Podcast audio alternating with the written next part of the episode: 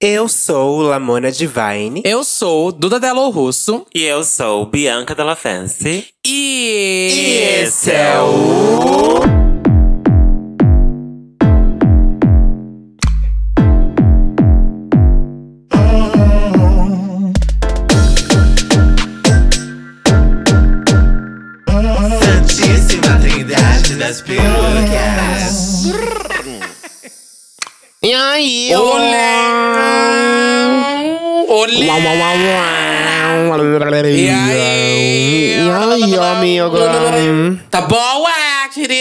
Ai, tô ótima, né? Sempre quando falta uma, é sempre melhor. Eu acho maravilhoso. De- não- bom, não sei se vai aparecer no meio e- ou não. Bom, não. Tá assim, de Vamos formação. deixar aí uma incógnita. Se ela aparecer, vocês vão saber. Se ela não aparecer, Vai vai, tomar um ser melhor susto. pra gente. É, bom, gente. E aí, tá boa, gata? Tô ótima, passou a semana da parada, semana do orgulho, todos Passou, né? Não, falta um pouco mais. Mais dois, duas semanas, chega ex-drag, ex-gay, ex-tudo, hein, gente? Pelo amor de Deus, temos Paul. Quem não se orgulhou ainda, é o último momento pra se orgulhar, hein? Quem engajou no mês do orgulho, se orgulhou, engajou. Quem não engajou, não engaja mais. Isso aí. Últimos dias também para as pessoas verem a gente aí na Paulista, pelos É relógios.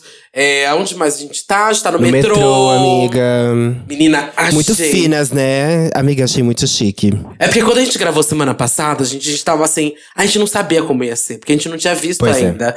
Aí agora sim a gente viu, e aí eu falei, caralho, meu rosto É está no metrô. Não, meu rosto está no metrô, gente. Eu estou passada. E não é assim, Aham. como procurada, devendo, C&A, Renner, Riachuelo, Camarisa. Não foi nenhuma, nenhuma dessas, sabe? Foi tipo assim, o nome delas ali, gata. Enaltecendo o nosso trabalho, gatas. Nós vencemos, hein?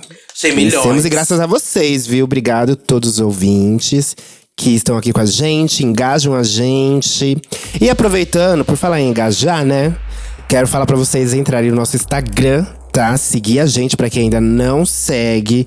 Comenta lá nos posts que Bom, faz um tempinho que a gente não lê os comentários, né? Mas quem sabe não volta. Nossa, faz uma década, né, Mona? Faz uma década, né? Uma nova era que a gente não lê os comentários de vocês. Mas se vocês comentarem bastante, quem sabe a gente não lê.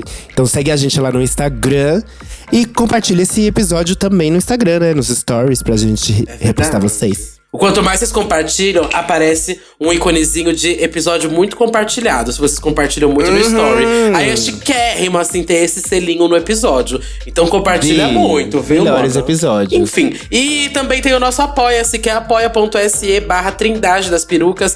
Lá você pode se tornar um apoiador maravilhoso. Tem a acompanhar aqui as gravações ao vivo com a nossa plateia maravilhosa, se posicionando, todas de quatro, prontas pra mandar um Aí, aí monte de elas, ó. emoji. Aí Tiago elas estão Leal, aqui. escateiro pelado da Duda. Ave Maria. É, Ativo Patrícia da Machado, Duda, Vinícius Ferrari. a Wanda Vinícius. Ana Souza. Bom, gente, isso aqui é um monte de gente devendo. Uma plateia o comeback da Lana vindo belíssima. É, a Lana voltou da caravana, hein? Pois é, Rafael Alves. Caravana de Osasco. Victor. Né, o caso, enfim, tá, gente, tá cheio de gente aqui devendo na praça, tá? Um monte de gente aqui que eu não sei de onde tirou esse dinheiro pra pagar o Apoia-se, mas elas estão abalando, gente. Então, bora lá, bora lá, bora lá. Bora começar. Hoje não temos cantaria. Graças Ficamos a muito Deus. cantoria e cantaria também. E catarata. Se pudesse ter, ela ia estar cantando em Coming Out, eu acho, da Diana Ross. Ai, a- ela tem um repertório muito reduzido, entendeu? Ela É. ia cantar qualquer uma das músicas que ela já cantou. Não ia Falo ser mesmo. a Habla Out. mesmo. Não quer você, então, cantar Lamona? Não. Eu posso cantar, que música vocês querem? Eu quero I Coming Out, da Diana Ross, saindo do armário. Será? I Então, peraí. Coming Out. Hum. Peraí, que eu preciso pegar a letra. Um segundo. Bom, eu tô fazendo aqui, eu vou, eu vou fazer o back, então. I don't want to know, got to let them show. Aqui as novinhas pedindo Born Way. Calma lá, hein, gente. Vamos lá, vamos lá. Uma versão mais sensual, porque, né? Hum. Ave Maria. I coming out. O quê? I want the world to know. Vai lá. Got to let it show. Arrasa! I'm coming out. Eu tô saindo. I want, want to know. Eu vou I chegando. show. Eu vou mostrar. Oh. Uhul! Uhul. É isso aí, mamãe. Sou viadinho, sou, É, ba- sou amiga. baitolinha, Um sou gayzinho, uma- uma sou coisinha, uma passiva. coisinha. Ai, mamãe, sou tudo isso e muito mais. No, no improviso, no improviso. Bom, gente, pra falar sobre aqui o tal do armário, o famoso armário, chamamos ele que já participou aqui de episódios muito, mas muito bons e atemporais, assim. É um episódio que eu sempre volto pra escutar. O da religião sendo LGBTQIA+, é tipo assim, guardado muito especial aqui no meu coração. Tenho também sobre ser negro e LGBTQIAP+. E hoje a gente veio falar desse tal armário com o Samuel Gomes, que é, escritor, gata. consultor de diversidade, professor, palestrante, apresentador, creator, publicitário, lindo, maravilhoso, cheiroso. Pode entrar, Samuel! E já é de casa, né, Samu? E aí, gente, tudo bom? Como é bom E estar aí, de volta vida? aqui. Que saudade Ai, de bom Que vocês. delícia te receber novamente. Ai, é sempre bom estar aqui junto com vocês. Me sinto muito abraçado, muito querido. Vocês são incríveis. É, realmente, Oh. os dois, aqueles dois episódios que eu participei, pra mim também foi muito especial. Assim, eu escuto também sempre. E tá aqui de volta com vocês pra falar sobre saída do armário, porque é um processo constante aí pra nossa comunidade. É, é sempre muito importante. A gente sabe o quanto que conversar sobre isso ajuda a galera que tá vindo aí, né? Nossa, É isso sim. aí. E Samu, desde que você veio aqui, o que mudou? O que mudou? Era mais redondo? O estúdio era mais redondo? O estúdio era mais redondo. Ah, vocês não ficavam peladas, agora vocês ficam. É, Ah, é verdade. Pois é, Samuel, não repara. É que no contrato é do bem Spotify, a gente grande tem que ficar nua. mesmo, é bem grande mesmo, não repara, tá? Não, então eu acho que o que mudou é que a gente tá cada vez mais próximo do fim desse governo estranho que a gente teve. Então, e o final da pandemia, então a gente podendo viver, né, parada maravilhosa. É, acho que foi isso, né? Saber que os nossos, né, a nossa comunidade LGBTQIA, tá conquistando cada vez mais espaços, então a gente tá virando referência e fazendo história, né? Uhum. É Ih, isso. verdade, viu? Olha, e Samuel, eu tô muito feliz de estar falando desse tal de armário, que a gente vai começar essa conversa já logo menos com você, porque eu sei que seu canal, inclusive, é sobre isso, seu livro, e a gente já Uhum. falou sobre aqui, mas vai que a pessoa tá chegando no podcast agora, tá procurando sobre armário, quero sair do armário, sei que ela chegou nesse episódio. Aí conta um pouco desse projeto pra gente, que eu acho que é super importante, e vai ser, assim, base pra esse episódio. Bom, o projeto Guardiã Armário, ele nasce de, uma, de um questionamento meu, né, de uma inquietação minha, quando eu ainda estava é, no meu processo de aceitação, que provavelmente eu falo um pouquinho para vocês aqui nesse episódio, mas eu comecei a registrar em, em vídeo no meu canal algumas histórias de pessoas que saíram do armário. Isso de diversos recortes, né? Posições sociais, é, pretos, brancos, amarelos, não importa. Eu estava ali conversando com as pessoas para a gente poder entender como que é a vivência é, no país que mais é, oprime e mata LGBTQIAP+, no, no mundo, né? Então, é, ali a intenção não era mostrar dor, né? Quem, quem tiver a oportunidade de fazer uma maratona ali no canal, tem cinco temporadas de vídeos de saída do armário, né? Com entrevista. A Lamona já participou, tô tentando levar a Duda Eu já participei, momento. hein? É. Acho que foi em 2017, né? 2016, 17? Eu acho que foi 2016. Eu não me lembro, eu era 2017. jovenzinha. Nossa, a gente nem barba tinha ainda. Passada! E foi muito, foi muito bom, assim, porque depois que o tempo foi passando com esse projeto, eu fui entendendo que esse material se tornou o glossário, o, o único é, material hoje é, audiovisual com recorte e o registro de saída de armários de LGBTs hoje no Brasil. É um motivo de muito orgulho, porque já virou material de estudo para faculdade, para mestrado. Então, Lamona, tá, suas histórias estão sendo estudadas na faculdade também. Isso é muito bacana, porque é, faz com que a gente entre em outros lugares, né? Eu acho que a gente teve a oportunidade de, sem saber, conversar com psicólogos, com professores, com pais, mães, até líderes é, é, é, religiosos que acessam esses vídeos e, querendo ou não, acabam aprendendo algumas coisas ali. E aí, nesse processo, eu queria contar um pouco sobre a minha história e trazer um- uma outra perspectiva de falar sobre sair do armário e comecei a pesquisar sobre literatura nacional o quanto que a gente ainda tinha, na época, poucos autores negros e LGBTQIAP+, falando e contando essas histórias, para além da ficção, né? Que a gente pudesse ter a nossa vida ali eternizada num livro, é, mostrando que nós estamos aqui para amar, para viver, para conquistar, para sonhar e que antes é, a gente não tinha nem direito de existir, né? A gente, as pessoas mal sabiam sobre as nossas vivências. Então o projeto Guardiã Armário ele cresce, ele vai pro, pro, pro livro, ele vira palestra, né? Eu hoje dou consultoria e palestra nas empresas, é, falando sobre diversidade e interseccionalidade, é, criando a possibilidade de para que seja feitas grupos de afinidades dentro da, das empresas, para que façam contratação de pessoas pretas e LGBTQIAP+. É, isso, isso se tornou hoje a, o meu trabalho, né? O meu trabalho enquanto uhum. criador de conteúdo, enquanto escritor e palestrante, tem voltado para a nossa comunidade, para fazer com que a gente se emancipe financeiramente e possa construir futuros. Então, o Guardião do Armário cresceu, assim, né? Eu, é, é, meu, meu desejo né, é que ele alcance novos ares. No final do ano passado, o projeto Guardiã Armário ele entrou para o cinema.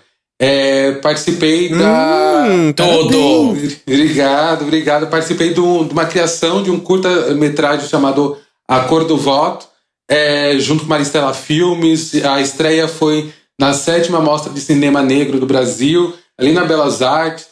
É, e, e, e, já entra mais nessa parte de produção. Então, Guardiã Armário é um grande guarda-chuva de possibilidades, onde a gente sempre vai ter o protagonismo negro e LGBTQIAP+, em todos os projetos, né? Que, que, maravilhoso. E Samu, eu quero te perguntar uma coisinha bem específica, porque recentemente, né, o IBGE ele divulgou primeiro levantamento, né, sobre os homossexuais e bissexuais aqui no Brasil. Uhum. E a gente teve uma porcentagem muito da estranha, né, muito. que só apenas Ui. 1 é, 8% da população se diz homossexual ou bissexuais. Gente, não faz não sentido. Faz. Como que pode? Essa conta não isso. fecha.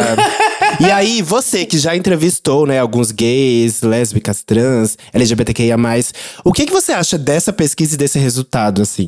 Eu acho uma pesquisa muito da tendenciosa e perigosa também, entendendo que até então, gente, vamos parar para pensar que a gente está quase quatro anos de um governo que não se interessa por pesquisa e principalmente reduziu o, é, o subsídio, né, o financiamento para que sejam feitas pesquisas. E aí a gente tem esse número que, de verdade, é, é, só na parada LGBTQIAP+, a gente já encontra muito mais do que essa numeração, por mais que a gente saiba que ali a gente uhum. tem pessoas que também não fazem parte da comunidade, mas a gente entende que tem muito mais né? É, uhum. Geralmente nas palestras que eu dou, eu não levo esse dado, porque é, eu acredito que ele precisa ser revisado de fato, é, para que ele seja Sim. mais confiável. Né? Isso é, a gente precisa falar sobre isso, a gente precisa debater sobre isso, principalmente porque é através desses dados que se fazem políticas públicas para a nossa comunidade, é que fazem é, é, é de, leis e direitos para a gente em cima desse, dessa numeração. Né? É, ter essa dimensão com essa com esse erro gritante é, é, é praticamente desrespeitoso, né? Quando a gente fala que uhum. eles nos invisibilizam, olha isso acontecendo no nosso rosto, na nossa cara, com um documento oficial do, do, do governo. É, eu acho que a esperança mesmo é de uma mudança, que, que ela venha logo agora, né, com as eleições, para que a gente possa refazer todo esse estudo, para que a gente possa entender como é que está a nossa comunidade, Principalmente porque depois desses dois anos de pandemia, a gente precisa entender como que a nossa comunidade está hoje, né? Como, que ela, como é que ela se encontra, se ela está bem ou não. Acho que a gente está indo para caminhos de escapismos, e isso é normal, porque a gente passou por uma coisa muito traumática. Mas a gente precisa saber como é que a nossa comunidade está, para que a gente possa cuidar, para que nós, enquanto comunicadores, a gente consiga criar conteúdos em cima de um dado real né? Que a gente consiga uhum. é, saber como é que os nossos estão para saber o que, que a gente precisa falar para eles poderem ouvir, né? Exatamente. Nossa, eu fico me perguntando muito do que. Quantas dessas pessoas do que foram, né, questionadas e tal para pesquisa, quantas não ficaram não confortáveis, né, para responder? Que é o que, o que vai estar tá muito aqui no, nos relatos de, de hoje que os ouvintes mandaram sobre esse, esse tal armário. Porque É se a gente não fica nem confortável. Muitas pessoas, sei lá, a gente não fica nem confortável, às vezes, dentro da nossa família, ou às vezes pra contar até pros próprios amigos, imaginando uma pesquisa assim dessa. é, Uhum. Ou até levando pro ambiente de trabalho. Quantas pessoas aqui, ou ouvintes que estão com certeza aqui se identificando, quantas pessoas não mentiram ou omitiram, né, a sua sexualidade pra uma entrevista de emprego, gente? Isso Nossa. é, é- e é doloroso Amiga, demais. com certeza, gente, isso é muitas. tão doloroso. Nossa, a pessoa que tá ouvindo aqui, eu tenho certeza que tá se identificando, ela sabe aonde pega essa dor, sabe? Quando você tá numa entrevista e você omite. Tipo assim, você tá- às vezes você namora há quatro anos com uma pessoa, sabe? E aí alguém te pergunta: Você namora? Aí você faz a linha, sou solteiro. Bicha, isso é uma dor tão grande. Com certeza. Sim. É horrível. Sim. É horrível. eu tenho até aqui um dado é, que é de 2018, da ABGLT, que ela traz um número de 18 milhões de pessoas no Brasil são LGBTQIAP+. Isso significa que são 9%. Né? E que no Congresso a nossa representatividade é de 0,33% de, de pessoas eleitas que são abertamente LGBTQIAP+. Então a gente. é- é- olha o, o quão pequeno nós somos ali representados é, politicamente e como nós somos grandes em números, né? São quase 10%. Eu prefiro acreditar mais nessa fonte aqui, que é da BGLT, é, do que, é, infelizmente, é, nessa de agora, que é o, é o oficial do governo, né? Que não Bom. tem credibilidade alguma. Sim, É, eu e- também acredito que não. e sobre isso que a Duda falou, né, de, de profissionais LGBTs que não, não, não se assume, tem uma, um dado aqui bem interessante do grupo Santo Caos. 61% das pessoas LGBTQIAP+, esconde sua sexualidade no trabalho. E 41% É? já sofreram discriminação por conta da sua sexualidade ou identidade de gênero. Caralho, sabe? Isso é muito E isso, forte. infelizmente, é algo comum, sabe? Mas a gente Sim. não pode é, tratar isso como, co- como o correto, como algo natural. Porque não é. A gente tem que ser o que a gente é e se aceitar. Mas é claro que a gente entende os recortes. E nem todos os lugares, infelizmente, ainda aceitam, né? que- É. Quem somos. É por isso que a gente precisa continuar falando, né? É, e tornar, mudar, né, esses espaços para que eles sejam, obviamente, confortáveis pra gente, viu? Eu não quero Sim. estar num lugar que não, que não seja confortável pra mim, não. E não vou ficar nesse lugar. O que, que adianta, né? A gente entrar num lugar que não esteja preparado para que a gente esteja ali e a gente só sofrer é, ataques, humilhações. Tem um, um outro dado aqui de 2020 que fala que quase 40% das empresas não contratam nem, é, tipo, não, nem sequer criam possibilidades ou têm desejo de contratar pessoas trans. É abertamente Meu transfóbico. Deus.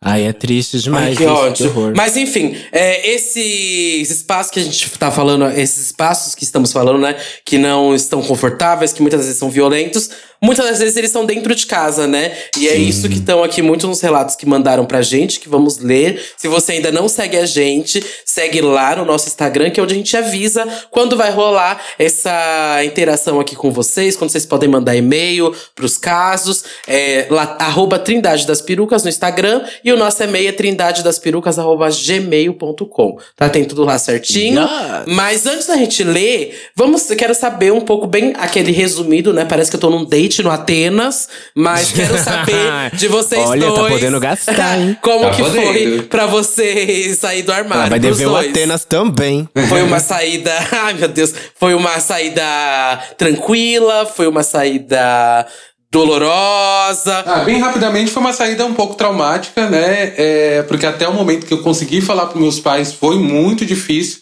Eu primeiro precisei me, me entender, para isso eu precisei conversar com alguns amigos na, que eu tinha de trabalho, outros da faculdade, que eu já estava na época de faculdade, mas tinha todo o peso da igreja, né? É, quem escutou os outros episódios viram o quanto que a igreja fez parte, ouviram e entenderam o quanto que a igreja fez parte do- da minha trajetória. Então eu precisei ter esse grupo de apoio de pessoas que não vivenciavam o que eu tinha como verdade ali dentro dessa instituição para poder enxergar novas possibilidades. Aí eu li alguns livros, participei de um projeto social chamado Projeto Purpurina, que era uma ONG que tinha no centro da cidade para poder dar acolhimento e, e- e suporte psicológico para as pessoas LGBTs que ainda estavam dentro do armário. Foi ali que eu tive referencial positivo.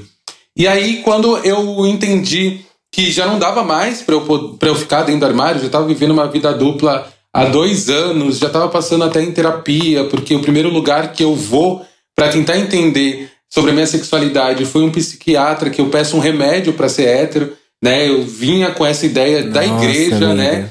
É, e, e aí, conforme o tempo foi passando, eu fui entendendo que não tinha nada de errado comigo e que eu precisava viver a minha vida. Nesse processo de viver a vida, eu comecei a sair um pouco, comecei a ir para as baladas, comecei a conhecer algumas pessoas é, pela internet e encontrá-las.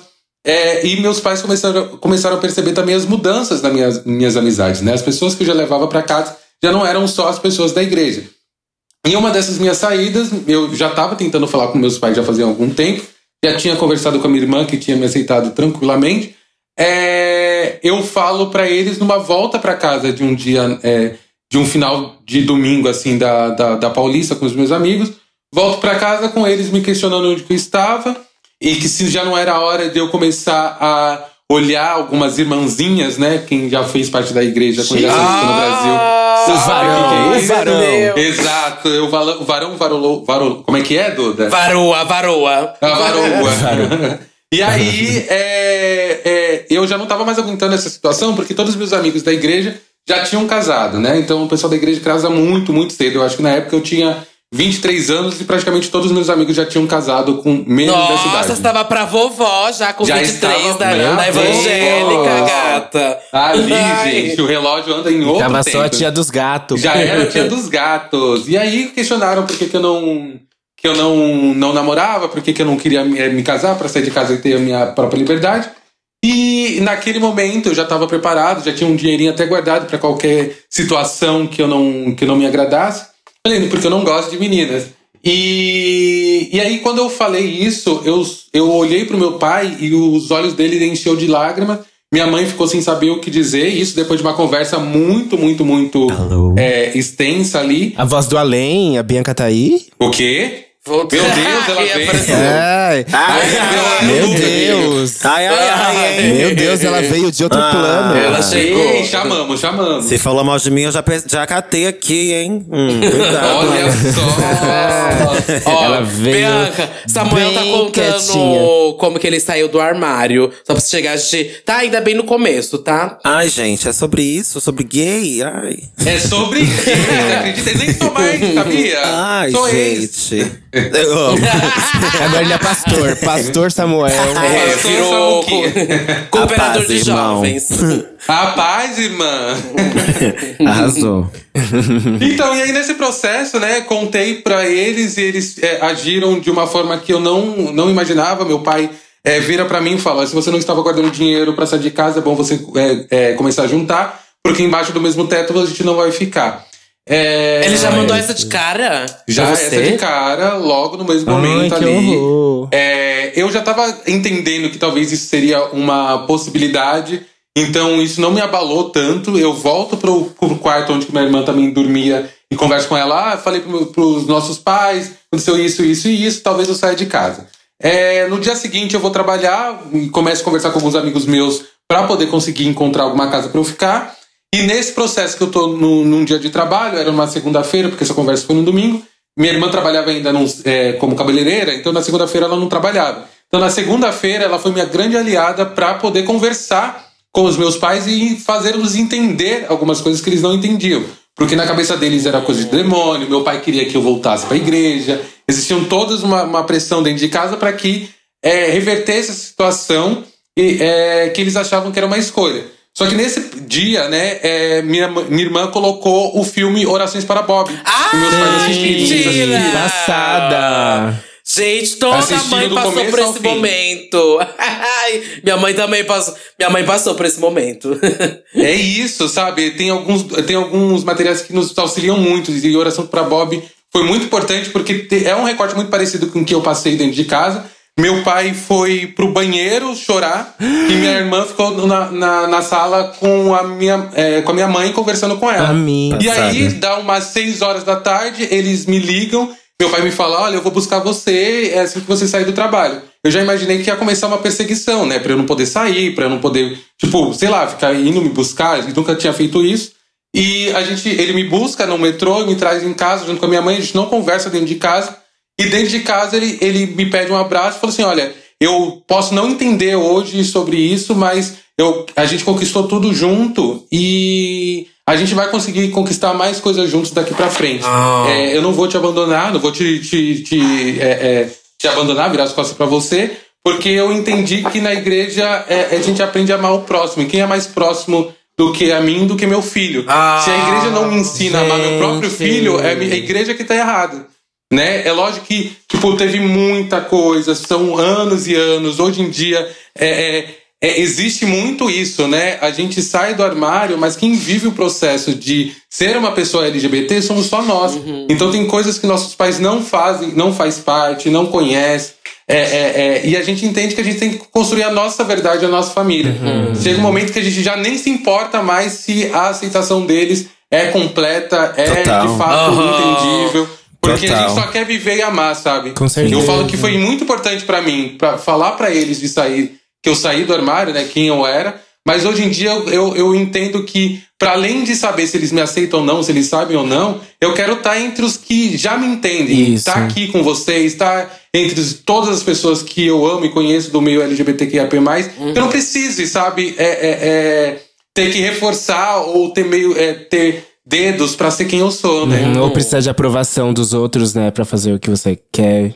Exatamente. Você é. A gente, eh, a gente sai desse lugar de pedir aprovação para poder simplesmente aprovar a vida, né? Uhum. Exato. Não, eu acho também que chega, chega um momento que a gente entende que nossos pais, nossa família, são só pessoas, né? Porque a gente fica. É óbvio que a gente quer. Muitas vezes a gente quer muito esse lugar familiar, do acolhimento. Mas quando a gente vai percebendo que não rola e que não é uma culpa nossa, que não é a gente que tá fazendo alguma coisa de errado, a gente larga de mão, né? E fala, bom, eu espero que um dia eles aprendam, eu espero que um dia ele- eles evoluam. É isso. Mas eu não posso ficar aqui parado, estagnado, esperando esse momento acontecer. Eu preciso seguir minha vida. E aí, mas a gente. Demora, mas é isso que acontece mesmo. É, e é triste porque aí a gente acaba até. Eu falo por experiência própria, se distanciando deles, né? Até que esse momento chegue, né? Até que eles se desconstruam e tal. Porque é tão, é tão pesado, faz tão mal pra gente ser renegado pela pessoa, pelas pessoas que a gente mais gostaria de ter apoio, que a gente se afasta, daí a gente sai de É. casa, daí a gente vai viver a vida fora, longe, vai criar uma, uma outra família, né? De amigos. E aí, depois de anos, os pais se desconstroem, e aí a gente tenta se aproximar e tal, mas é foda. Sim. Mas isso é até mais pesado se você é uma bicha preta, né? Eu acho que não é nem fazendo. É, é, Eu nem imagino como deve ser. Pra você? Filha da puta. pra descontrair, gente. Tá muito pesado. mas, mas é isso, sabe? Eu acho que a gente sabe que a nossa vivência não é um. Não, não é simples, mas a gente consegue se reconstruir, a gente consegue é, levantar. Ter a, a possibilidade de, de conversar sobre, a- a- abre caminhos para outras pessoas. Quando eu falo disso, ah, ainda mais de ser de uma família preta, é que a gente não espera que famílias pretas reproduzam outros tipos de preconceito na nossa cabeça, né? Por, por a gente já sofrer racismo. Mas não, a gente tem que estar sempre falando, tem que estar sempre vigilante ali, porque é isso. Ou a gente se impõe ou a gente nem vive. É porque o machismo é muito grande, né, com pessoas pretas, né? Homens, eu falo do meu pai também, por muito tempo, meu pai foi muito machista comigo, dentro de casa. E, e mesmo sofrendo racismo, machismo é outra coisa, né? Ele aprendeu o que era ser homem. E de repente ele tem um viado dentro de casa. Como é que ele vai lidar com isso? É, é difícil, a gente realmente. Drag queen. É, Drag queen ainda, de peruca O que os de amigos calcinha. vão dizer, Deus o que, que os vão falar. Nossa, e esse, momen esse momento é sempre muito acompanhado, né? Primeiro que tem um momento clássico, né? Que é o da conversa com a coisa do. Você tem algo. É a frase, gente, essa frase arrepia qualquer LGBT, Nossa, gente. amiga! Eu já até já sei a frase. Você tem alguma coisa pra me contar? Gente, passa uma vida Caralho. na cabeça da Mona. Só que aí, sempre que vai pra essa conversa, o foda dessa conversa, e que eu acho que é, ela fica batutando na cabeça da gente, e só depois, com sei lá quantos anos a gente leva pra terapia, é porque ela sempre vem com uma violência, né? Do tipo. Ai, tudo bem. Eu te, às vezes ele fala, eles até acolhem de uma forma, mas depois vem um soco. Do tipo, tudo bem, eu te aceito, mas não traz ninguém em casa. Aí você quer morrer, né? Até pode ser gay, mas não vem afeminado, ou não vem, É, sabe, não tipo, vai, com não vai virar mulher. Não ou fica desmonhecando, é sempre Ou sei É lá, isso, não, é ou isso. você, tudo bem, você pode ser o que você é, mas não conta pro seu pai. Aí você também se Nossa, quebra. gente, sabe? aí, Porque, por favor, sabe, né? todas essas tudo isso que foi é, que dei de exemplo, tudo isso pega você em alguma forma, sabe? Porque não é que tá tudo bem, então não tá nada bem. Você não deixa, o campo já não tá confortável. Uhum. Bom, então agora a gente vai ler os casos que os ouvintes mandaram pra gente sobre saída do armário. Samu, você quer ler o primeiro? Não, pode começar, gente. Não, Não, mas é pode começar, você é a convidada. pergunta. Deixa eu começar então. Eu começo, acabei de chegar, vai, eu começo. Tá bom, vai. Não falei outra, nada a ainda. outra convidada. Eu vou ler. É a outra convidada, vai. Eu sou convidada de honra, hein, Samuel? Cuidado comigo, hein? Ó, mandaram aqui, ó. Saí do armário e voltei em dois meses depois. A paz do Senhor, Trindade e convidados, se tiver. Como estão? Me chamo Pandora e foi assim que saí da caixa. Esse primeiro bloco é sobre minha autoaceitação. O segundo é sobre minha saída de armário pra família. É... Ih, gente, vai, é, vai vir Isso é uma Bíblia? peça, hein? É uma Bíblia, Vai lá. Vamos lá. Minha atração por meninos sempre foi nítida na minha cabeça, embora também me atraía por meninas. Só faltava aceitar. Comecei a idealizar que eu era diferente dos outros meninos na pré-adolescência, onde também tinha começado a frequentar a igreja evangélica por volta dos 11 anos. E até então me entendia como homossexual. Isso era minha ruína diária. Era abominável essa ideia, negava e orava todos os dias. Fazia jejum e tudo que pudesse para Deus me transformar. Até mesmo um exercício que tinha visto na internet que, abre aspas, acorde todos os dias, afirme na frente do espelho, então começará a se transformar, a se tornar verdade. E ganha um abdômen. Bobinha. Ai, bobinha, coitada. Óbvio que meu fracasso e minha frustração me afundava cada vez mais. Nunca encontrei paz. Vou pro inferno. Trindade, o que eu faço pra Deus me amar? Quando finalmente vou olhar para um homem e não sentir mais nada?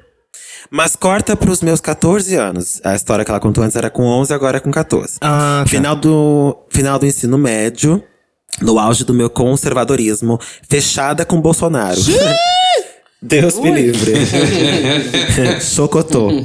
Comecei a diminuir minha frequência aos cultos e então pesquisar mais a respeito desse mundo tão divertido. Entre os 14 e 15 anos, finalmente aceitei e pela primeira vez não me senti mal pelo que eu era. Aos 15 anos fui, foi quando cheguei no ensino médio e era uma pessoa totalmente diferente. Ciclo de amigos novos já me, conhec ah, já me conheceram como um viadão. Nunca precisei falar pra ninguém, até porque ninguém me conhecia mesmo. Comecei até a namorar um cara na época.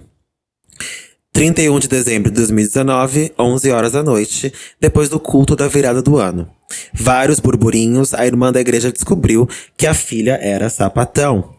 A mãe completamente atribulada, querendo até fazer barraco na escola. Os irmãos foram fazer uma oração na casa dela depois do culto, a fim de acalmá-la. Mas ninguém da minha casa, que to- todos eram evangélicos, ah, tinham ido. Era o gancho perfeito para minha mãe também saber que eu sou boiola. Chamei ela no canto, do lado de fora da casa, falei que precisava conversar. Sentamos ah, lado a lado na calçada. Aí vem a conversa. Mãe, falei olhando pra baixo com a voz meio trêmula. Sabe a Brenda? O que a senhora faria se fosse eu? Desviando o olhar, ela falou: Não sei. Ah, alguns segundos de silêncio, sem saber como continuar, só fiquei olhando ela. "Ah, tu também, Felipe? Me perguntou com a cara mais decepcionada que tinha. Permaneci em silêncio.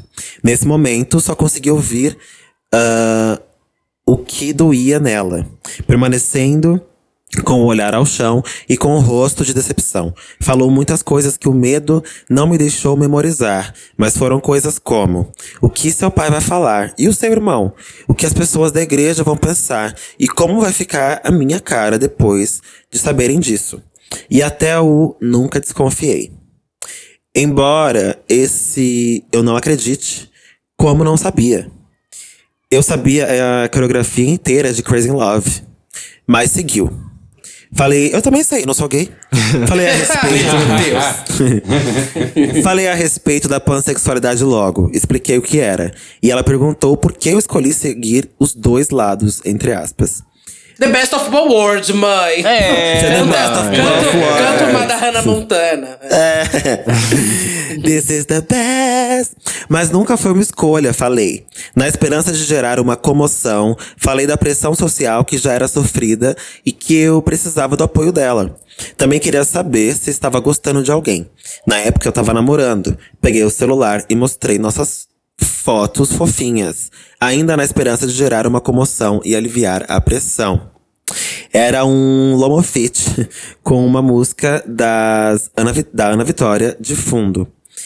Ah, não sei se serviu de alguma coisa. Ela perguntou coisas como: Onde é isso? Vocês se beijam? E até soltou um. Vocês já. Meu Deus, invasiva totalmente. E eu falei, transaram? Ela confirmou. Em nenhum momento ela conseguiu olhar pra mim desde que citei a Brenda. Tentava abraçar ela e ela me afastava.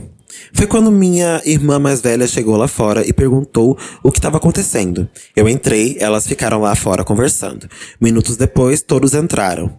Saí do quarto e ela finalmente me olhou.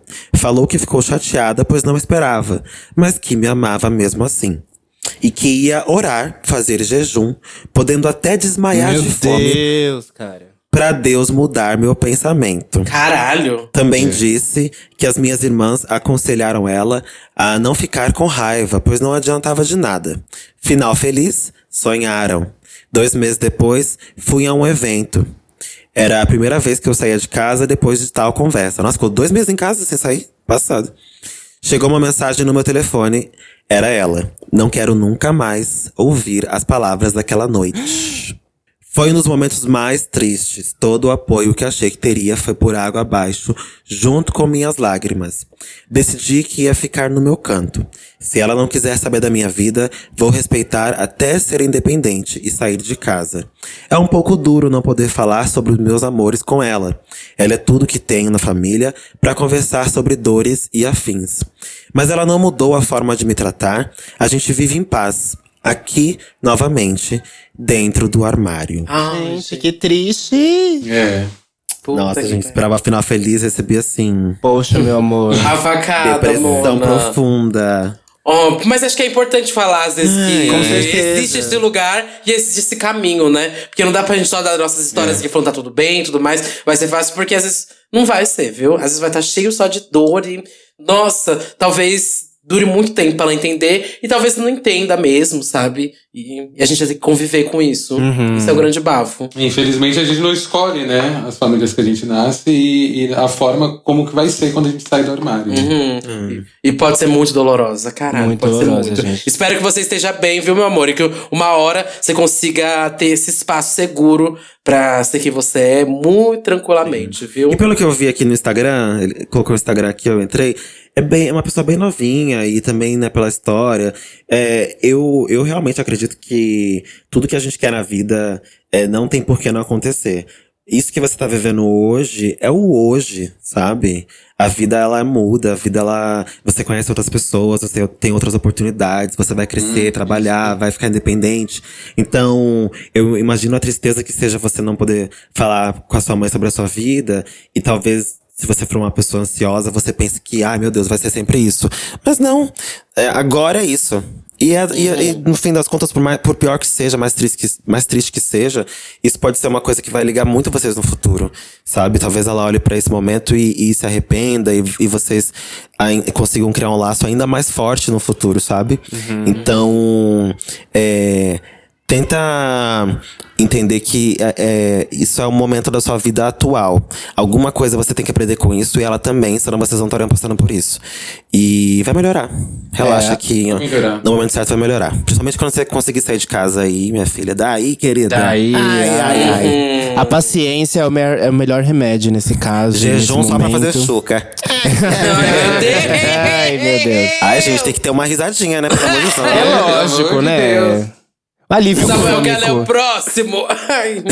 Realmente o tempo é nosso melhor aliado mesmo nessa situação. Não tem muito o que fazer. É. É, vamos lá, o próximo aqui. Como foi pra você sair do armário? Oi, madrinhas. Oi, ó. É, já começou o trabalho das três, acompanho desde os primórdios. Dela Fence, eu, como bicha preta, me vejo muito em você. Mas ela não é preta, viu, gente? É, Continua gente. bonitinha. Eu sou branca retinta, eu dei a volta. Latina. Me chamo Matheus, tenho 23 anos. Me sinto privilegiado sobre a minha saída do armário. Lembro como se fosse hoje. Estava na minha pré-adolescência, com 15 anos, me arrumando para sair. Minha mãe sempre foi muito aberta sobre qualquer tipo de assunto. Nossa relação é muito boa desde sempre. Continuando, enquanto estava me arrumando, ela me chamou para conversar e ela me disse o seguinte: Mateus, você tem que quebrar essa barreira que você mesmo está criando entre a gente. Tem que parar e de achar que eu tenho preconceito. Juro, madrinha. Passada. Minha Uau. cara foi no chão. Que foda. Fiquei sem saber o que responder e só chorei muito. Foi muito especial pra mim aquele momento. Depois disso, tive a certeza que não precisava me assumir pra mais ninguém. Espero que não tenha ficado muito longo. Amo vocês e esse é o meu melhor podcast de todos. Ai, que Nossa, fofo. ah, uma, história, uma história com um final feliz, né? Amei, amei. É isso, uma história É, leve. mas é isso, gente, o é, Heartstop tem da vida histórias e histórias. Gente, é, Heartstop é, é uma coisa que, às vezes, a gente fala, ah, é só uma série e tal, mas ela é muito importante pra a, a gente enxergar esses momentos, né? Porque existem sim é, mães e pais e famílias que aceitam as pessoas e não só as histórias isso. tristes que a gente tá acostumado a ver. Então a representativa- Uhum. re- representatividade de Heartstop é importante também pra trazer É esperança pras pessoas, né? Não, mas é por isso que eu fiz questão de, no, na, na- na produção de conteúdo que eu levo pessoas para falarem sobre suas saídas do armário, de alguma forma eu mostrar que tá tudo bem na vida deles, né? Tipo, é, que conseguiu um emprego, que tá morando sozinho, ou que conheceu alguém, ou que fez a sua família para além do seu laço sanguíneo. É, é, e nesses casos que a gente tem aceitação dentro da própria casa, isso é, é, nos dá não só esperança, mas motivo para continuar acreditando que nosso trabalho, nossa existência faz a diferença, né? Porque se essa mãe não tivesse tido contato com tantos exemplos positivos, se talvez ela não tivesse ido atrás de entender que tá tudo bem ter um filho LGBTQIAP+, é, ela talvez não tivesse estrutura. Então, olha como que o conhecimento, olha como que você ter é, é, a, a mente aberta para entender que é, quando você coloca um filho no mundo, você não está criando um clone seu. Isso faz toda a diferença, gente. Parabéns para essa mãe, parabéns parabéns. para ele, Fiquei porque isso é, é- é a história do Matheus que se replique para todo mundo, né? Com certeza. Fico muito feliz por ela ter criado esse ambiente confortável, sabe? Pra ambos, né? Tipo, Também. ela vem e chega e fala: você tem, que, você tem que quebrar essa barreira que você mesmo tá criando entre a gente. E às vezes a gente faz isso mesmo, né? Quantos aqui não foram adolescentes que fizeram uma barreira gigante e aí, nossa, tipo assim, parecia que seus pais eram estranhos, sabe? Que você Aham, não, que eles não conhecia. Ah, eram todo escrotos e não É, aceitar, então, né? Até mas eu acho que como. LGBT, você faz. Você que eu acho que uma barreira muito maior, sabe? É uma barreira do Ah, tipo, sim. ele nunca, nunca, mas nunca na vida vai conseguir me entender e nem entrar nesse ambiente, nem entender esse espaço que eu habito, nem nada, sabe? Nossa vida é quilômetros de distância, sabe? Sim. Com certeza. Sim, eu vejo que isso acontece. Eu não sei se vocês tiveram essa, essa vivência igual a do Matheus. Tipo, ainda ou no passado ou ainda hoje. É, vocês têm uma relação assim de uma amizade é, completa com, com os pais de vocês? Porque por mais que eu tenha passado pelo que eu passei ali, da aceitação, eu acho que esse distanciamento que houve no, no processo da minha aceitação, como eu era da igreja, ele, ele permanece, assim, eu já meio que naturalizei. A gente tem umas, a gente tem contatos, mas já não é algo que nem que me incomoda e nem que me dá estranheza. Como, como naturalmente foi para esse caminho, eu simplesmente aceitei. Vocês são próximos, assim, igual o Matheus é? Amiga, do- eu nunca mulher? fui assim. É, eu, eu tive outros motivos, claro, mas eu nunca fui próxima dos, dos, dos meus pais a ponto de contar os segredos e tal. É claro que a- é, o, o mínimo, assim, eu contava, né? Tipo, apresentava os namorados e tal, mas acho que não o- é, a ponto de ser melhor amigo. Não, isso nunca aconteceu comigo. Olha, meus pais são meus parceiros, óbvio, demais, demais, demais mesmo. Os dois, ambos, meu pai e minha mãe. E eu sinto que realmente existe essa ferida desde o momento quando eu me assumi, né? Saí desse tal armário. E eles foram extremamente violentos comigo. E eu criei essas barreiras, né? E parece que aumentou essa barreira. Mas é, eu venho percebendo há um bom tempo, há um bom tempo assim, sei lá, um- alguns anos, que eles vêm tentando reconstruir esse nosso espaço que tava completamente assim destruído, sabe? Era um espaço que tava muito, muito, muito muito difícil de se habitar e eles têm tentado refazer esse espaço e tô tentando com, mas assim, eu vou com muito devagar, sabe? Porque eu sei o meu tempo É. e eu sei como a gen- é uma coisa bizarra, gente. É, bom, enfim, acho que sem ter certeza que muita gente vai se identificar, mas eu eu às vezes tô muito bem, tô conversando com meus amigos na sala e do nada meus pais chegam, sabe? E eu me fecho total. E às vezes eu posso passar o final de semana inteiro com eles e às vezes parece que eu fico me forçando essa fech esse, esse fechado, sabe? Eu não consigo realmente abrir cria, essas né? relações, é. E eu sinto que eu fechei isso desde essa época. Quando eles foram violentos, eu não conseguia me comunicar direito com eles. E é uma luta, gente, pra conseguir abrir, tornar confortável e ser essa pessoa que eu sou, sabe? Eu sou uma pessoa, vocês, todo mundo sabe que é muito divertida, conversa, grita, não sei o que lá. Mas com os meus pais, o ambiente parece que às vezes se torna outro, parece que é um outro Eduardo. E até hoje é muito difícil de conseguir performar quem eu sou dentro deles. Por mais que eu sei que tá tudo de boa. Eles sabem que eu sou drag, eles sabem tudo da minha vida. E, e super são parceiros comigo em cima disso. Mas eu criei essa barreira, sabe? Quando eu tô dentro, perto deles, eu não consigo ser quem eu sou. Isso é uma coisa que só depende de mim agora, sabe? Eu tenho certeza absoluta disso. Sim, e de terapia É que vai te trauma, ajudar né? também. É, um trauma, exatamente E isso. você ficou muito, Uhum. você ficou muito tempo é, tendo que performar outra coisa quando você só queria ser você mesmo. Eu também passei por isso, né? Uhum. Desde a minha infância até a minha pré-adolescência, eu, eu tinha que ouvir que eu andava de um jeito específico, eu falava de um jeito específico, eu cruzava os braços de um jeito específico. Então você vai. Essas coisas da primeira infância ficam na gente, porque a gente tem a criança interior, né? E a criança interior, coitada dela, né? Toda fodida, toda lascada. e aí a terapia na vida adulta vem pra resolver essa criança interior, né? Uhum. Mas hoje em dia, é, eu, eu percebo. Meus pais também estão nesse processo, já faz um tempo de, de reaproximação. Já faz um bom tempo, na verdade. É, com a minha mãe, eu tenho muita facilidade, assim, de me soltar, de falar da minha vida, de falar de afeto. E, porque ela sempre foi muito mais receptiva do que meu pai. Minha mãe tinha muito medo do que meu pai ia achar, mas ela mesma sempre foi muito tranquila quanto a isso. É, Então, com ela, eu- eu sou muito mais aberto. Com meu pai, eu ainda tenho dificuldade. Ele, ele hoje em dia, ele é maravilhoso. Ele, ele de fato, tenta mesmo. Ele, ele já me falou do quanto ele admira é, o meu trabalho. é, e, e fala da Bianca, sabe? Tipo, eu admiro a Bianca, admiro a forma como você performa a feminilidade. Tipo, essas coisas que eu jamais esperaria ouvir do meu pai, sabe? Uhum. Nossa, que bacana. É muito foda. Só que ao mesmo tempo existe aquele trauma. Mas eu não posso deixar esse trauma fazer parte da minha vida pra sempre, assim, né? Pelo Aham. amor de Deus, traumas estão aí pra, gente, pra serem superados, né? Por favor. Então eu. Mas você sente que você já tá superando? Ah, eu sinto, sabe? É difícil, eu também me sinto desconfortável às vezes. Ah, não pra ser eu, não, não necessariamente pra ser eu, porque eu não consigo ser outra coisa sem ser eu, mas é desconfortável de estar ali, sabe? Só de estar ali presente. sabe? Aham. Tipo, às, vezes, às vezes é um desconforto no falar, assim, ai meu Deus. Se eu falar uma merda aqui, sabe? Se eu falar um absurdo. Porque quando eu tô com meus amigos, a gente, a gente só fala merda. Então a gente fala qualquer coisa. E tá tudo certo. Uhum. E aí eu, eu criei uma forma de viver com, meus, com os meus amigos, que são minha segunda família.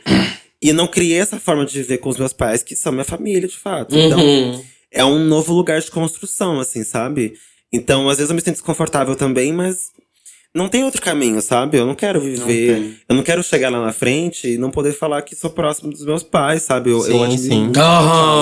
quem manda uma história dessa, por exemplo, que fala que é super amigo da mãe, que conta os segredos da mãe, que tem a mãe como uma grande amiga. É muito pai especial como um- isso. como um grande amigo. Isso é muito especial. Eu quero isso muito pra mim também, sabe? Sim. Então, eu tô também nesse processo aí. Terapia ajuda muito nisso, pra, eu- pra eu me sentir mais seguro próximo deles. E o pior é que, assim, eu também me encontro em um processo de trauma. Infelizmente, eu não tenho mais meus pais, mas vocês já sabem. Mas a única pessoa que eu tenho, que é da minha família, é o meu irmão. E eu já contei aqui que já teve episódios de agressão, enfim. E isso me trouxe um, um espaço muito afastado dele. A gente não é nada próximo. Ele mora na casa de cima, que é um sobrado, ele mora na casa de cima. Tem meses que a gente não se vê. Tipo assim, ele mora na Caralho. casa de cima, sabe? E assim, Uhum. é, é um trauma porque tem muita coisa aí de tipo homofobia do, do do passado. Hoje em dia ele não me trata mais como ele tratava antes, né? Hoje em dia ele se arrepende de episódios de, de agressão, das coisas que ele falava. Mas isso tudo machuca e então assim, eu não sinto conforto nenhum em estar na presença dele. Pra mim é sempre difícil, às vezes. Às, às vezes que eu, que eu tô saindo e ele chegando, eu espero ele entrar pra eu sair, porque eu não quero ter que cruzar com ele, sabe? Então, isso também é um lugar de trauma que. Eu não sei se um dia a gente vai resolver isso. Acho que talvez só quando a gente for mais velho e entender isso tudo. Mas é bem isso mesmo, assim. Eu, tipo assim, a gente tem zero intimidades um com o outro. Zero, zero, zero. Hoje ele me respeita, mas é isso, é só um respeito, porque interesse mesmo em fazer parte da vida um do outro, eu acho que a gente não tem nesse momento, sabe? E não é nem culpa nossa, né? A situação não leva é culpa, isso, não né? imagina, não, não é, não é. Tipo, é- é- é ep- episódios que, que machucaram e que você, às vezes, às vezes, revive isso, né? Infelizmente e involuntariamente, você revive isso e você vai aprendendo a, a- a lidar com isso, mas ainda é difícil o enfrentamento, né? Enfrentar a pessoa, olhar pra cara dela e ver que. O, o que ela fez, enfim. É, mas eu acho muito importante essa coisa de não se culpar. Porque eu, por muito É. tempo, me culpei. Tipo, eu via as pessoas tipo, sendo muito próximas dos pais. Eu falava, mano, eu não consigo. Que ódio, que ferro. Eu já me culpei E aí, muito tá por errado isso. comigo. É, o que, que eu É fiz isso. errado, sabe? Eu já me culpei culpa que eu muito. tenho nesse lugar e tal. E aí, quando Eu você, já me culpei muito. Quando você cresce, você fala, cara, tipo assim, eu era uma criança, sabe? Eu não sabia. Eu, eu, eu só era uma criança, eu não sabia nem o que, que eu tava fazendo. Tipo, se eu rebolava, se eu andava de um jeito, se eu falava fino. Eu nem sabia o que significava isso, sabe? Tipo, as pessoas que sabiam o que significavam é que apontaram isso pra mim. E apontaram como uma coisa errada. Então, tipo assim, não tendo o que me culpar. Então, quando você para de se culpar, eu acho que também essa, essa reaproximação acontece depois que você para de, de se culpar. E, tipo. E, aí você, e, e também, às vezes, dependendo da situação e dos acontecimentos, até, até não culpar a outra pessoa também, que também estava no processo dela. É. Que Sim. também, que também tem uma história de vida que a levou a pensar essas Sim, coisas, a ter sim. esses julgamentos. Então, tipo, quando você tem uma conversa muito sincerona, cara a cara com a pessoa, e, de novo, dependendo do grau de seriedade do que aconteceu, né? É, Tipo, Uma claro. agressão, já, já não sei se seria o caso. Mas, tipo, no caso do meu pai, que era machista, tipo, porra, hoje eu entendo. Meu pai é um homem preto, retinto.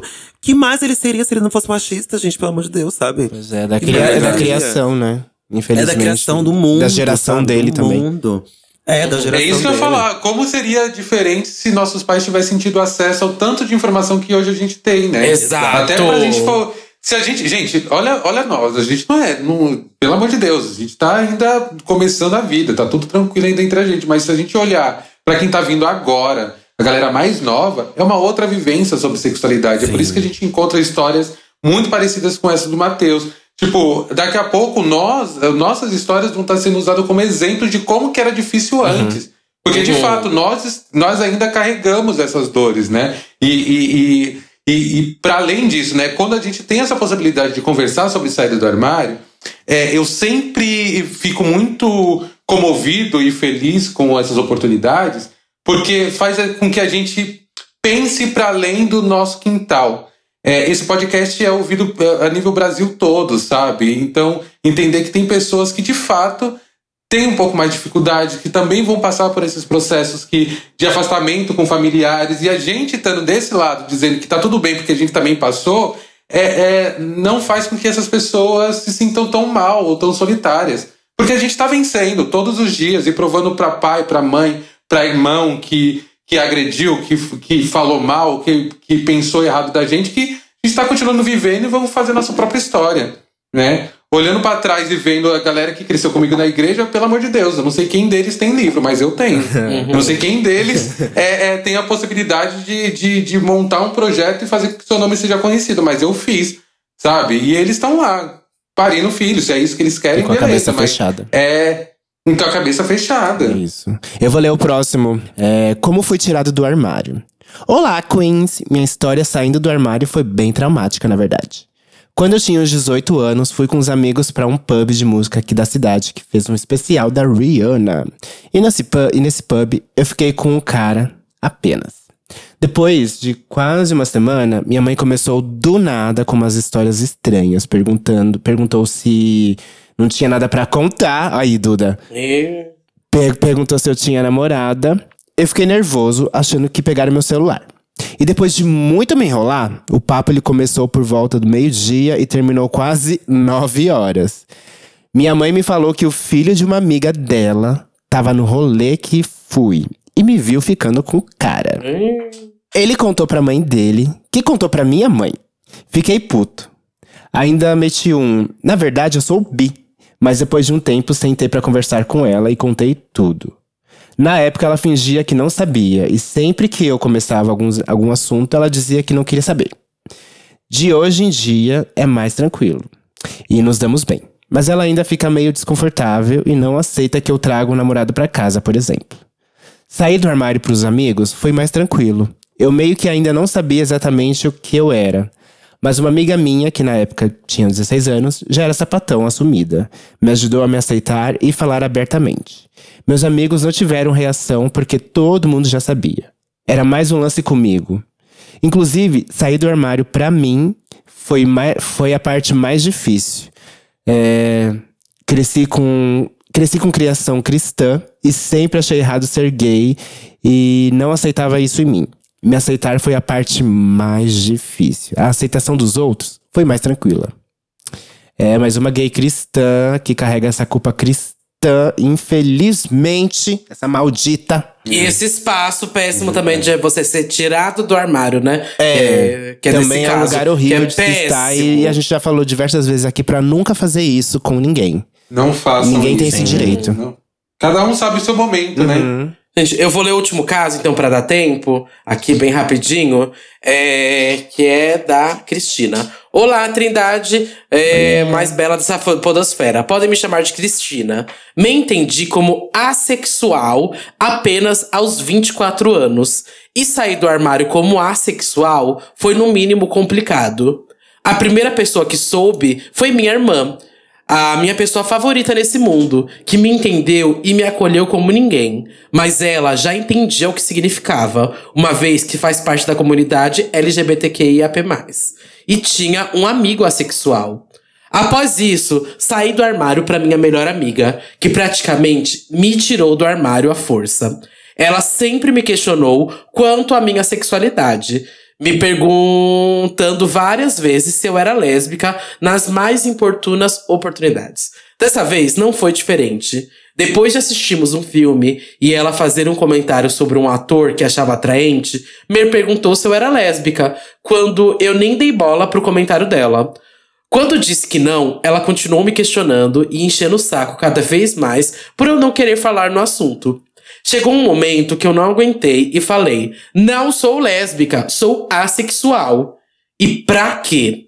Logo me vi no meio de um discurso que me incluiu falas como: Não tem como você ter certeza. E, entre aspas, mas como você nunca nem namorou, não querer nem não querer trepar com pessoas aleatórias não te faz sexual. Você vai mudar de ideia e eu vou estar aqui pra ver isso acontecer. Me senti completamente invalidada e sua última fala foi como uma aposta contra quem eu simplesmente sou. Foi horrível. Depois dessa, me assumi para minha psicóloga, que teve a seguinte resposta: Isso deve ser trauma de infância. Vamos trabalhar nisso e vai passar. Gente. Ave Maria. Gente, que Nossa. Meu Deus, dá, manda aqui o código dela pra gente denunciar. Hoje em dia, meus amigos próximos sabem. Muitos não entendem, mas no mínimo me respeitam. Outros já me acolhem como minha irmã, que desde o começo me acolheu. Minha melhor amiga amadureceu e hoje me apoia muito. Já minha psicóloga perdeu uma cliente e meu novo psicólogo é maravilhoso. Não posso dizer que está 100%, principalmente já que na minha família apenas minha irmã sabe e eu nem pretendo contar pro meu pai, já que sinto que ele não entenderia. Mas como não ligo pra gênero na questão romântica, alguma hora isso terá de ser contado ao meu pai e minha família. Pelo menos esse lado, todos meus amigos sempre me apoiaram muito. Obrigado por me ouvirem. Muitos beijos, sucesso pra todos vocês. Vocês merecem tudo e muito mais. É, aqui é um relato muito importante pra a gente ir além, né, nesse Aham. debate, porque existem vários armários, né? Vários e vários armários. Vários armários. E esse é um dos que é mais invalidado, né? E descredibilizado também. Verdade. Nossa, e, e o pior é que foi, na- nenhum ambiente foi acolhedor, nem o psicólogo, sabe, foi acolhedor e não entendeu. Eu acho que foi violência pra, todo pa, pra toda É, parte. Pequenas violências em todo lugar que ela foi pedir ajuda, um conforto. Uhum. Le- ela levou a porta na cara. É, e, e Uau. eu acho que trazer também uma história como essa é interessante também, né? Porque, caramba, uma profissional de saúde mental dizendo pra você que é uma fase. Como assim? Aham. É sua história, é sua vivência. É, é, para quem estiver ouvindo e já tiver escutado algo parecido, eu já escutei isso sobre racismo. Uma vez eu cheguei para minha psicóloga e falei algumas situações que eu estava passando de racismo, principalmente no mercado de trabalho. Ela falou assim: Você não tá vendo racismo em tudo, não? Não é coisa da sua cabeça? Meu Que Deus. Maria, gente. Nossa. Cadeia! Cadeia pra ela! Cadeia! E acho que recado final, então, aqui pra todo mundo que mandou os relatos aqui. Teve muita gente que mandou ainda num processo até de. é, e como a gente já recebe muito esses e-mails, acho que não foi o caso dessa, dessa vez, mas de pessoas que querem sa- é, sair desse tal armário. E a gente dá sempre as dicas, né? Mas esse episódio foi mais especial. Construa esse ambiente confortável pra você, pra sua família e principalmente construa esse ambiente confortável, acho que pra você mesmo, né? Você tem que estar dentro desse ambiente também confortável. Senão, menina, não vai ter ambiente confortável que vai conseguir te acolher, sabe? Exatamente. Em alguns, Então trabalha essa cabecinha. em alguns casos, a paciência é a melhor coisa que você pode ter. Porque alguns pais, realmente, por causa de criação, de. de, é, de ge- Ih, esqueci a palavra. Orientação? Não, é. Geração. Geração. Ah, tá.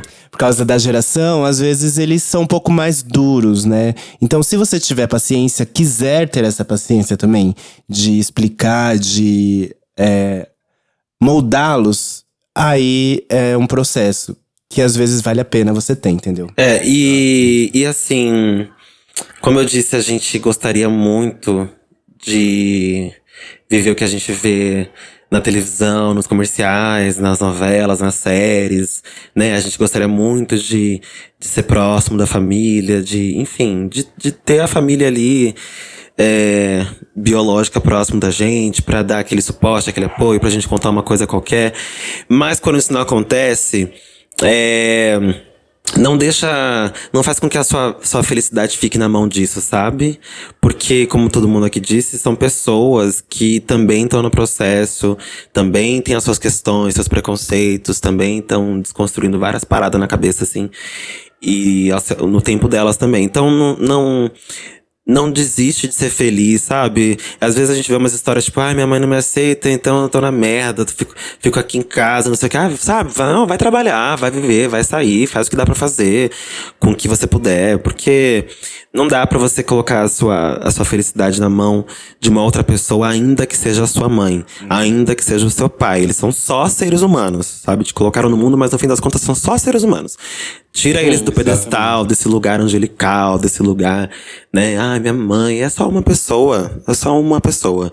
E uma coisa que eu tenho pensado muito nos últimos tempos é a gente, quando fica numa situação dessas, ou qualquer outra situação onde a gente é renegado, rejeitado, a gente pensa muito no que a gente perdeu, né? Tipo, ai meu Deus, como é que eu vou levar minha vida agora que eu perdi essa pessoa? Ou então minha mãe não me aceita, como é que eu vou levar? Já pra pensar no que sua mãe perdeu quando ela te renegou? Já pra pensar no que seu pai perde? Exatamente. Sabe? O que Uhum. seu pai perde quando ele te renega, isso às vezes é, é muito mais importante. Então, encontra esse amor próprio, é, se ama, sabe? Ama a sua, sua vida, sua história, sua orientação sexual, sua sexualidade, seu, seu, seu gênero. Ama você e, e investe esse, esse pensamento, sabe? Ah, que triste que minha mãe não me aceita, mas, cara, ela perde tanto não me aceitando porque eu sou muito foda, sabe? É isso. Pensa isso. É isso. Tem um negócio que você falou, Bianca, que, que, que eu comecei a pensar que esse negócio de ser invisibilizado por eles acontece na gente também, né? Quando a gente só fica pensando no que os outros e os outros e os outros. Ah. Ah, mas e eu? Exato. Tipo, tá, é, é- não é que a gente tá perdendo. Eu, eu também passo por isso ainda, ainda hoje, né? Tipo, depois de adulto a gente começa a pensar, pô, mas será que eu. Cadê aquela família ou aquela vivência que eu tinha de antigamente, que era todo mundo próximo, que a gente tava ali e tal? Talvez não exista mais isso hoje, porque de fato não tem nem é, é, espaço para isso, né? Você consegue fazer sua, sua, sua família com seus amigos, você consegue fazer a sua família com o seu sem precisar se desgastar tanto, se desdobrar tanto. E, e- e é isso. Bianca é é muito, sempre muito certeira, tipo, se valorizar. Eu acho que o LGBT tem muita dificuldade, seja fora do, do meio LGBT com as famílias, ou seja, dentro do meio LGBT, cada um individualmente, a gente ainda tem muita dificuldade de se olhar e se valorizar. Temos. De olhar pra gente e ver o quanto que a gente é foda, sabe? A gente é LGBT no Brasil, gente. A gente é foda pra caralho. Em um país que mais mata, né, pessoas LGBTQIA+, principalmente Sim. as travestis, e nós somos guerreiros, a gente tá à frente de muitas coisas e ainda assim buscando ser feliz, buscando rir no nosso dia a dia, né, o que é mais difícil. Então a gente tem que é, levar isso em conta, a gente precisa valorizar isso também, né? Sim, é isso mesmo. Gente, vamos pra quem você tira a peruca, Yes, então? queen, yes, honey. Pra quem você tira a peruca? Bom, pra quem não Samuel já sabe, né? Samuel sabe, mas vamos lá. Pra quem você tira a peruca, é aquele momento, né? Que você tira essa peruca pra uma série, um livro, um filme, uma conta no Instagram, qualquer coisa, Mona. Um teclado, uma qualquer coisa, bicha, que eu tô vendo aqui na minha frente. Qualquer coisa, você pode tirar essa peruca pra homenagear, pra indicar, enfim. Samuel, tem alguma coisa aí que você quer tirar a peruca babado? Alguma série, um, alguma, um filme que você viu, alguma coisa? Nossa, mulher, deixa eu pensar aqui. Eu acho que eu teria pra indicar mesmo é uma a série que tá todo mundo vendo, que é Stranger Things, que é o para mim Ai, a única amo. forma de é, escapismo assim, né? Eu assisti algumas coisas que sei lá, Hum. só pra não pensar muito, só se divertir. Ah, é. Ai, estão falando que essa segunda parte vai ser da sexualidade do Will, né? Eu tô muito Ai, é ansiosa. super ansiosa. Ai, eu tô muito Super curioso. ansiosa. Tô muito É, curioso. E virou um gatinho, né? Ai, gatinho, sim, sim, sim, sim, sim, Meu sim. Deus do céu. Já posso falar, ele fez brava. 18, se eu não me engano. Acho que eu posso falar já. Se, se fosse mais velho, a mamãe teria interesse. É, eu, por enquanto é só falar mesmo que É, tá só falar, bonito. só elogiar a beleza do menino. Bom, Lamona, quer ir? Eu quero, eu quero. Por incrível que pareça, tá? Eu vou tirar a peruca para um livro. É, gata. É um Gente! livro. É, tá passada com a nova era dela, Nossa, é o intelectual. Furacão Anitta do Léo Dias? Qual que é? Uai, que loucura da Narcisa, tenho certeza. Ai, meu Não, Deus. é um livro da Bell Hooks, que é tudo sobre o amor. Passada? É, que tu vai achando que qualquer, qualquer coisinha. quem é ela? Aqui é Quem é renome, ela? prestígio. É o livro Bell, é, o livro da Bell Hooks. É Tudo sobre o Amor, que é um livro maravilhoso que ela convida o leitor a questionar né, as formas de amor, entender como você precisa ser amado e como é bom você ser amado. São ótimas questões que ela traz nesse livro. Então, pra quem precisa, principalmente as GLS, né, as gays, as LGBTQIA+, que precisam trabalhar melhor esse auto-amor aí, essa auto… Esse, esse, esse auto-carinho. Esse livro é ótimo também, porque nos traz noções muito boas dos tipos de amores, como é importante a gente se amar. E é isso, Bell Hooks, tudo sobre o amor. Nossa, eu vivi pra ver você tirando peruca pra É, Hooks aqui. Mona. Estou passada. Pra mim, não É. sabia nem ler agora. Bora Então, fazer os conhecimentos gerais, parte 3, viu? O livro é de Vocês foto, vão ficar desenho? É, então, saiu uma versão em quadrinhos da Bel Hooks. É, tô quadrinhos. Livro de imagens? Tô aqui com o meu já pronto. Eu vou, vou tirar a peruca pra duas coisas. Primeiro, pra Xenia França, que lançou aí o disco Em Nome da Estrela. Muito, mas muito, muito bom, gente. Essa mulher, ela é uma das minhas artistas preferidas. Ela traz esse afrofuturismo de uma forma maravilhosa. Tem letra do Gilberto Gil, tem letra da Luísa Lian, tem feat com o Rico da Lassan, com Arthur Verocai. Gente, é um grande bafo. Pra quem não conhece Xenia França, procura aí. Ela É é, um ícone aí da nossa música brasileira, gente. Ela é mesmo, ela é perfeita. Nossa, e top assim, top 5 pessoas mais bonitas que existem no mundo. Isso também precisa ser reforçado. E a capa desse disco é lindíssima, né? Lindíssima. Não, a Ah, arte inteira, arte, todas as gente. fotos, tudo. Uhum. Ela tá, tipo, deusa real, assim. Uhum. Nossa, pra quem não conhece, ela sempre começa, sempre digo, começa pelo clipe do Por que Me Chamas. Ah, Gente, é. isso aí é. Uhum. Ai, é Forte, outro nível, forte. sabe? É, é babado esse clipe. Mas eu vou também tirar a peruca aqui pra um Instagram. Tô saindo totalmente da, do que eu tava falando. Que é de uma menina. Gente, vou passar o arroba pra vocês acompanharem aqui meu raciocínio. É Jordana CP. Pedroso. Jordana C de casa, Jordana C Pedroso, com S, Pedroso. Ela é uma menina que ela ela cria uns bonecos pra stop motion. E é muito foda, gente, o que ela faz. Ela faz restauração de boneco e ela também cria alguns bonecos pra stop motion e ela posta tudo lá muito direitinho, tipo, é muito real, é muito foda, é muito detalhista, sabe, o trabalho dela. Eu fiquei pirando no Instagram dela durante horas e horas e horas. Nossa, eu vou ver. Jordana C. Bafo. Pedroso, gente. É tudo. Eu não vi, mas eu amei. Olha, eu vou tirar minha peruca, eu vou tirar a peruca pra uma marca que eu trabalho há muito tempo. Não é uma publi, não, gente. É porque pra Ah, incentivar uma. louca! Não é publi, mas eu acho que a gente tem que Gente! incentivar marcas. Tem participações a... no lucro. Ah, louca! Eu não, eu não tô morta, né, querida? Pelo amor de Deus, né? Tô ganhando por fora. Olha só, gente, a Mistel é uma marca que eu trabalho sempre, né? E agora, no mês do. No mês do orgulho, vai ter a parada do orgulho, né? No domingo. Esse episódio vai sair depois da parada. Então, só vindo isso já aconteceu. Tudo que eu for falar agora já aconteceu. Mas vou tirar mesmo assim, pra que você aí que tá ouvindo a gente e tem uma empresa, ou conhece alguém que tem uma empresa, pra te incentivar a fazer coisas como essa ação que, que a Amistel ah, fez. Além de patrocinar a Parada do Orgulho LGBTQIA+, no domingo que foi agora, ah, a Amistel também esteve presente na Feira Cultural de Diversidade, fazendo o quê? Ah, ajudando pessoas trans no processo de retificação de nomes. Eu achei isso muito foda, porque a Amistel fez a divulgação, né? Eu participei da divulgação, inclusive, para incentivar pessoas trans a irem na, na Feira Cultural de Diversidade para a Mistel custear esse processo, porque é um processo muito importante para muitas pessoas trans, né, que querem retificar o nome delas e tem toda uma burocracia, fora o investimento. E, e esse ano a Amistel participou da feira custeando esse, esse processo, pagando tudo para as pessoas trans que estiveram lá presentes. Eu achei isso muito foda, porque a gente fala muito sobre né, mês do orgulho, marcas chamando a gente para trabalhar e tal, sempre acontece isso. E a gente.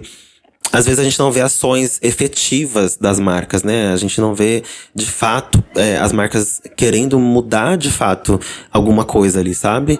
E a gente vê muitas marcas colocando a gente ali pra trabalhar, quase como um fantoche, né? Uma alegoria ali do mês.